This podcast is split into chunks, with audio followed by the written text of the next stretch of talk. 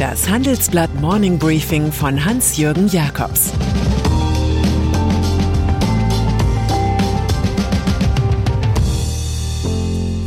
Guten Morgen allerseits. Heute ist Freitag, der 23. Juli, und das sind heute unsere Themen. Die Teilung des Hauses Oetker. EU mit Botschaft im Silicon Valley. Und Impfpassbetrug in Apotheken. Nach einer kurzen Unterbrechung geht es gleich weiter. Bleiben Sie dran. Wenn ich am Freitag Feierabend mache, freue ich mich auf richtig viel Lesezeit am Wochenende. Wenn es Ihnen vielleicht genauso geht, haben wir jetzt genau das Richtige für Sie. Das neue Handelsblatt Wochenende.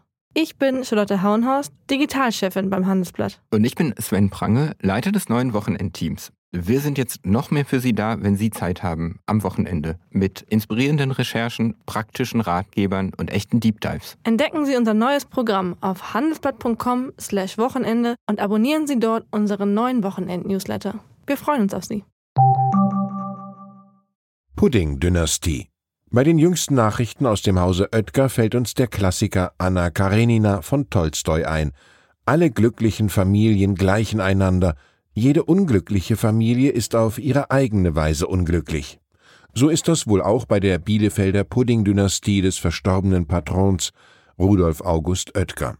Acht Erben aus drei Ehen ist es nicht gelungen, die Gruppe mit Milliardenumsatz und 442 Firmen als Ganzes zu erhalten. Jetzt wird geteilt und zerlegt, wie die Rinderschulter im Schlachthaus.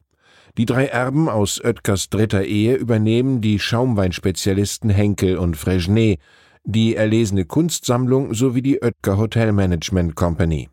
Die fünf Erben aus den anderen beiden Ehen kümmern sich fortan ums Stammgeschäft Nahrungsmittel sowie um Deutschlands größte Brauerei, die Radeberger Gruppe. Und ganz wichtig, diese fünf dürfen die Marke nutzen, man nehme Dr. Oetker. Familienstreitereien. So kompliziert und basarmäßig die Einigung des Clans auch war, so schwierig waren seit dem Tod Oetkers 2007 die Familienverhältnisse. Alle acht Kinder erhielten damals je 12,5 Prozent des Konzerns. Es war ein Ausdruck des Wunschs nach Harmonie und Eintracht. Deshalb galt auch eine Regel, wonach die fünf älteren Geschwister die drei jüngeren nicht automatisch überstimmen konnten. So raubte man sich zuerst die Entscheidungskraft, dann den letzten Rest Familienfrieden. Als Lösung blieb nur Realteilung. Das kennt man von den feindlichen Brüdern Adi und Rudolf Dassler bei Adidas Puma, von den Albrechts bei Aldi Nord-Süd oder von den Burdas. Manchmal werden Streitfälle auch durch das Herauskaufen eines Gesellschafters gelöst, wie bei Tengelmann, oder gar durch den Verkauf des ganzen Unternehmens, wie es im Falle Tönnies möglich erscheint. Dort zerfleischen sich Onkel und Neffe. Ein Trost, vielfach verhindern solide Familienverfassungen in der Republik der Familienunternehmen dass Blutsverwandtschaften blutig enden. EU im Silicon Valley. Es gibt Fürstentümer, Königreiche, Staaten, Bündnisblöcke und es gibt amerikanische Internetgiganten. Die haben längst den Status von Großmächten erreicht. Überall auf der Welt saugen sie Werbegeld ab, bestimmen Kommunikation und setzen de facto gesellschaftliche Standards. Was also ist, nur mal als Beispiel, machttechnisch der niederländische Premier Mark Rutte gegenüber Mark Zuckerberg. Es scheint ob dieser Frage konsequent, dass die Europäische Union eine Außenvertretung in San Francisco plant, ganz in der Nähe des Silicon Valley, wo Facebook, Apple und Google sitzen. Der Go-West-Plan geht aus einem Papier des Europäischen Auswärtigen Dienstes hervor, das mein Kollege Moritz Koch gefischt hat. Die EU wolle, so heißt es, der Geopolitik von neuen digitalen Technologien mehr Beachtung schenken. Irgendwann nehmen wir noch diplomatische Beziehungen zu diesen Großmächten auf. Aktienkurse. Aktien sind nichts für zittrige Hände. Das haben wir oft von André Costolani gehört, dem Altmeister der Börsenkultur. Aber ein gewisser Tremor ist inzwischen bei vielen deutschen Wertpapierhaltern zu erkennen, jetzt wo es teils heftige Korrekturen nach unten gibt. Manchem fällt auf, dass die Flut des billigen Geldes womöglich doch nicht klassische Regeln wie das Kursgewinn oder Kurs-Buchwert-Verhältnis aushebelt. Sie haben mittlerweile Höhen irgendwo zwischen Zugspitze und Matterhorn erreicht. Wer ist da schon schwindelfrei? In unserem Wochenendreport legen wir dar, wie Anleger durch die nervösen Zonen navigieren können. Die harte Prüfung werde kommen, wenn die Aktienkurse auch mal um 10 Prozent sinken, schreibt Chefredakteur Sebastian Mattes im Editorial. Dann wird sich zeigen, ob die abertausenden neuen Kleinanleger nur Schönwetterinvestoren sind oder ob sich die Aktienkultur in Deutschland wirklich verändert hat. Impfpassbetrug. Wer am Mittwoch in Apotheken, wie seit Mitte Juni üblich, einen digitalen Impfpass verlangte, konnte den Laden schnell wieder verlassen. Die Ausstellung solcher Zertifikate wurde in Rücksprache mit dem Bundesgesundheitsministerium gestoppt. Offenbar hatten sich Fake-Apotheken durch eine Sicherheitslücke unberechtigterweise Impfausweise besorgt. Die Aufdeckung geht auf meine Redaktion zurück. Sie ließ sich von zwei IT-Sicherheitsspezialisten die Schwachstelle zeigen und demonstrieren, welche Mängel es bei dem Portal gibt. Der Deutsche Apothekerverband geht selbstverständlich davon aus, dass die bisher ausgestellten Impfzertifikate allesamt von richtigen Apotheken stammen. Eine andere Sache ist, dass Kriminelle im Darknet solche Digitalpässe aus Deutschland ebenfalls anbieten.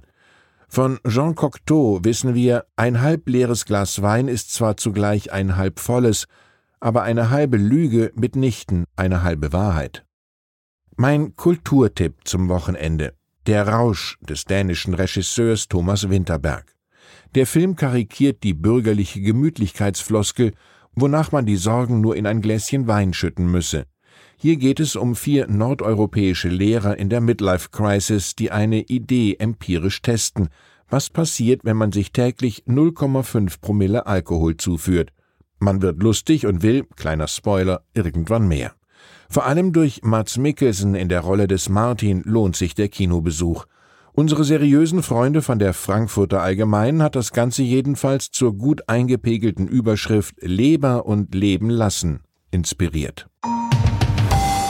Und dann ist da noch Caroline Bosbach. Die Tochter des CDU-Politikers Wolfgang Bosbach erdichtet sich in ihrem leicht fiktiven Buch Schwarz auf Grün das Amt einer Wirtschaftszukunftsministerin. Damit hat sie karrieretechnisch den populären Herrn Papa schon mal überrundet. Wir sind also mit Frau Bosbach im Jahr 2030. Es regiert Jamaika. Diesen Plot nutzt die Autorin, Co-Autor ist der Wissenschaftler Thorsten Weber, um jedermann Fragen zu beantworten. Zum Beispiel, haben wir gegen die Chinesen überhaupt noch eine Chance? Die Dialoge hat die Wahlkampfleiterin der Frankfurter CDU-Bundestagsabgeordneten Bettina Wiesmann den Gesprächen mit Bürgern oder Wählermails entnommen. Caroline Bosbach sagt, sie habe im Superwahljahr ein Buch schreiben wollen, das wirklich jeder versteht, auch gerade außerhalb akademischer Zirkel. Für die Ministerin-Karriere hat die 31-Jährige ja noch etwas Zeit. Ich wünsche Ihnen ein entspanntes Wochenende, an dem Sie jeder versteht. Es grüßt Sie herzlich Ihr Hans-Jürgen Jakobs.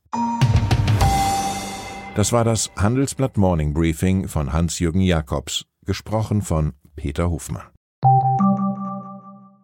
Die Welt steht vor gewaltigen Herausforderungen. Zum einen die Energiewende voranzutreiben und gleichzeitig den Klimawandel einzudämmen.